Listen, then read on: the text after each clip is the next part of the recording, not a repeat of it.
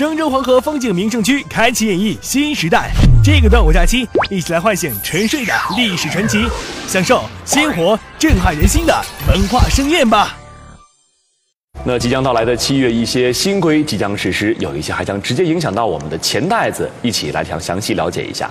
七月起，养老保险金中央调剂制度将实施。新规在现行银行职工基本养老保险省级统筹基础上，建立养老保险中央调剂基金，对各省份养老保险基金进行适度调剂，确保基本养老金按时足额发放。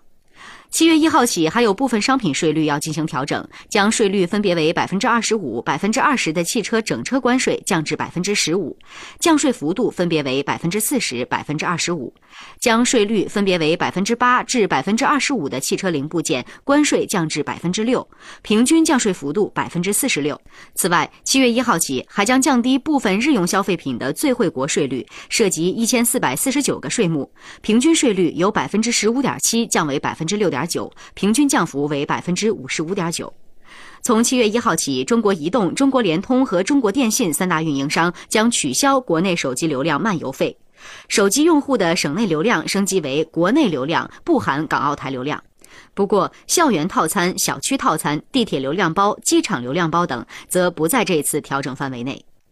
七月一号零时起，全国铁路将实行新的列车运行图。复兴号动车组日开行数量将由现在的一百一十四点五对增加到一百七十点五对。此外，从七月五号起，上海至南京、南京至杭州等六段线路可根据客流情况，分季节、分时段、分级别、分区段，在限价内实行票价下浮，最大折扣幅度六点五折。